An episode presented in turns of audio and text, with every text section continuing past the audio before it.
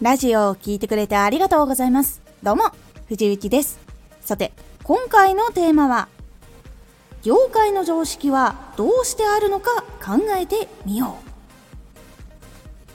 発信、ラジオなどなど、いろんな業界にはたくさんの常識が存在しています。その部分をちゃんと知っておくことが大事になります。このラジオでは毎日16時、19時、22時に声優だった経験を活かして初心者でも発信上級者になれる情報を発信しています。それでは本編の方へ戻っていきましょう。テーブルマナーとか日常的なその作法とかマナーとかがあるのは相手に嫌がられない。いわゆるその不快な気持ちにさせないために存在しているものだっていうのは聞いたことがある方多くいらっしゃると思います。実際に業界の中でもいろんな常識っていうのが存在しています。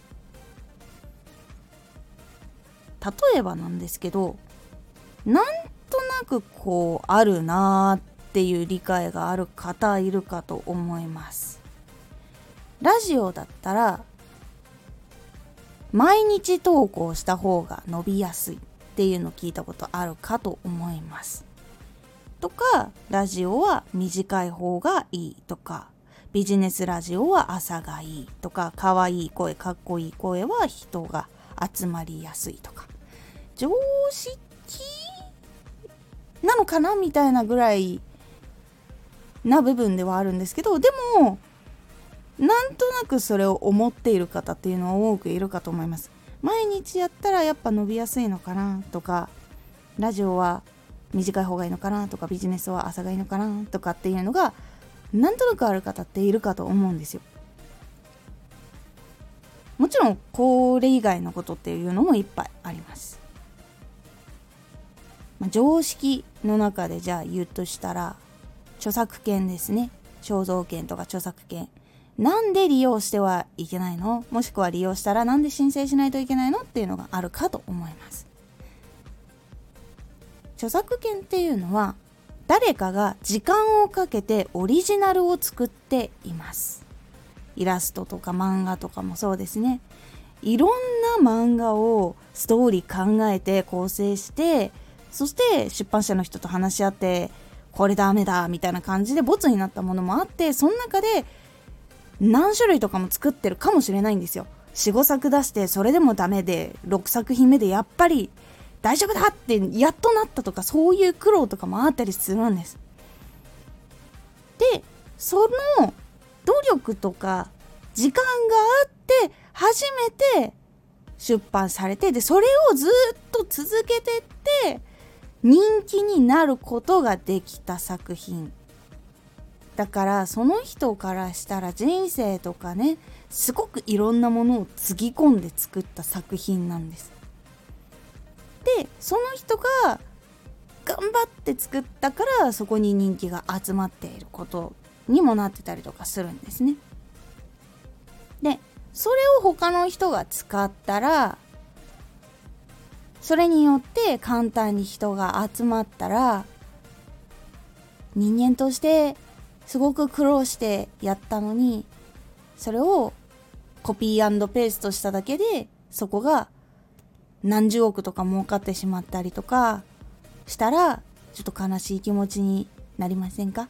曲を作ったりとか歌作る時もそのコード進行がとか収録費がとか編曲がどうだとかっていう風にお金をかけてお金をかけて作ったものとか時間をかけて作ったものとか本当にいっぱいいろんな思いが詰まって作ったものとかそういうものをコピーしたことによってそれで簡単に稼いでしまうっていうのは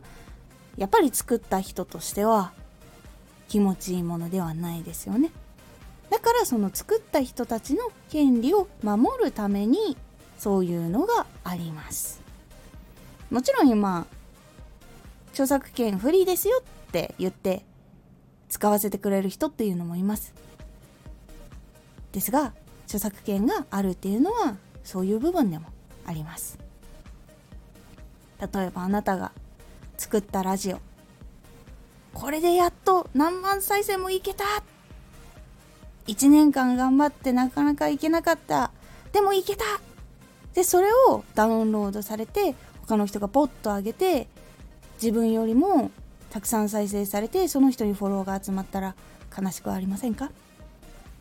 ていうこととかがあってルール化されて常識と呼ばれるものになっていくんです。ことが他にもあるんです。さっき言った常識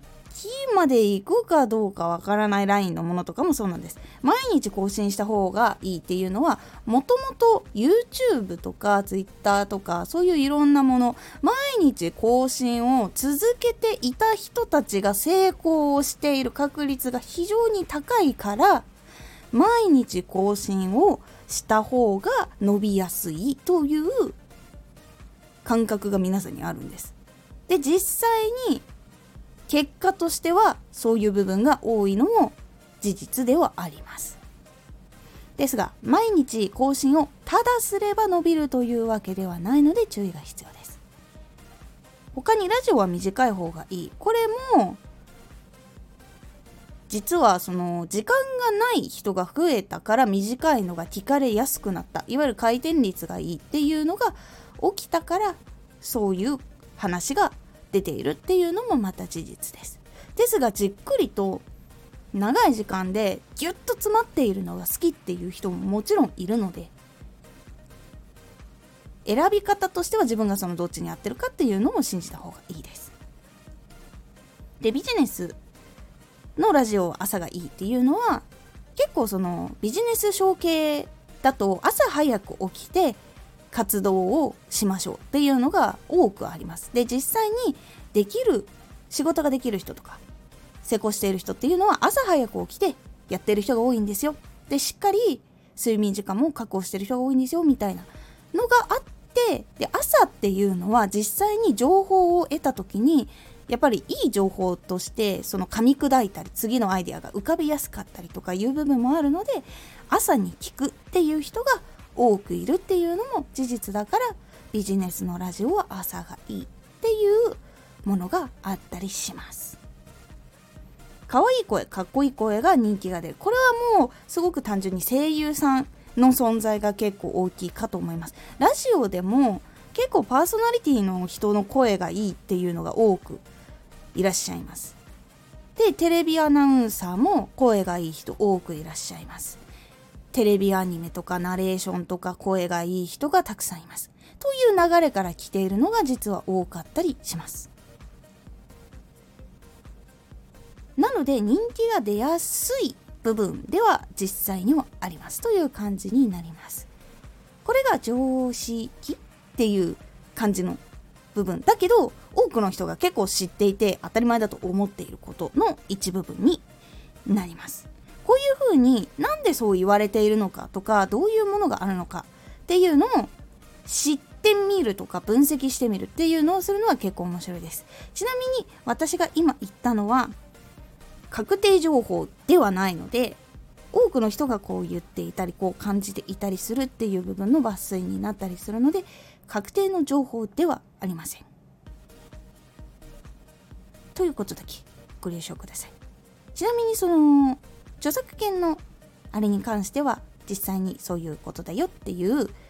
決まりとか説明とかそういうのが実際にあるのでそういうのを見てみると結構勉強になるかと思います。で常識はどうしてあるのかを考えてみようなんですけど考えた先です。その常識を使うのか使わないのかの部分はいろんな要素を含めて判断するのが大事というお話があります。必ずしも常識を守っているから絶対成功するというわけではないという部分が実はあります。結構いろんな本とかがあるんですけどその中で最近読んだ本はまだ全部読み終わってはないんですけどアイドルに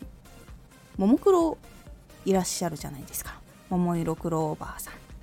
Z になったりとかで名前も変わったりしているんですがその方たちっていうのは実はアイドル業界での常識をやらなかった部分っていうのが実は結構あるんです。でも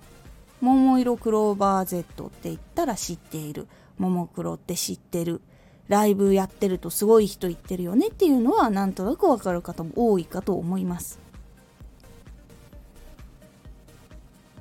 常識を知っているからこそいろんな可能性を加味してそれを取り入れる部分と取り入れない部分を決めていくっていうのが実はこの中で一番大事な内容になります。なので常識を知っておいた方がいいです。なんでこういうことがあったのかとかそれって結構その昔に起きたこととかが影響してたりとかして新しく決まったりとかっていうことも結構あります。知っているからこそこれはやっといた方がいいなとかこれはかぶっちゃうからあえて避けてちゃんとこう目立たすことができるようにこう考えてみようとかいう部分になっていきますのでポイントとしては常識を知る。もしくは多くの人が言っていることっていうのを知る。でその次にチャンネルをどういうふうにこうやっていこうか。その部分で入れようか入れないか。どうしようか。っていうふうに判断をしていくのが大事というお話でございます。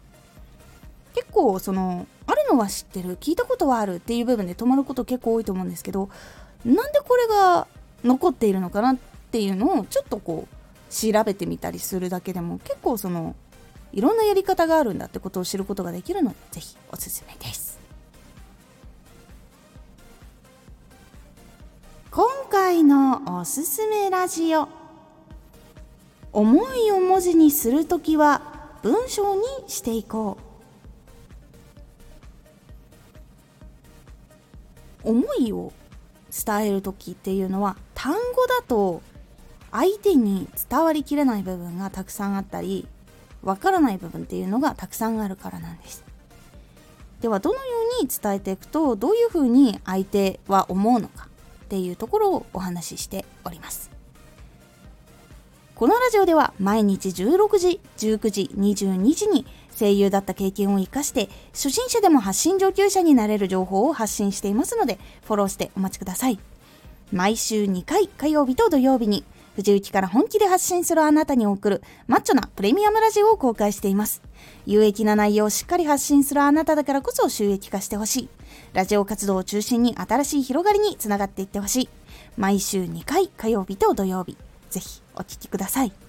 Twitter もやってますツイッターでは活動している中で気がついたことや役に立ったことをお伝えしています。ぜひこちらもチェックしてみてね。コメントやレター、いつもありがとうございます。では、また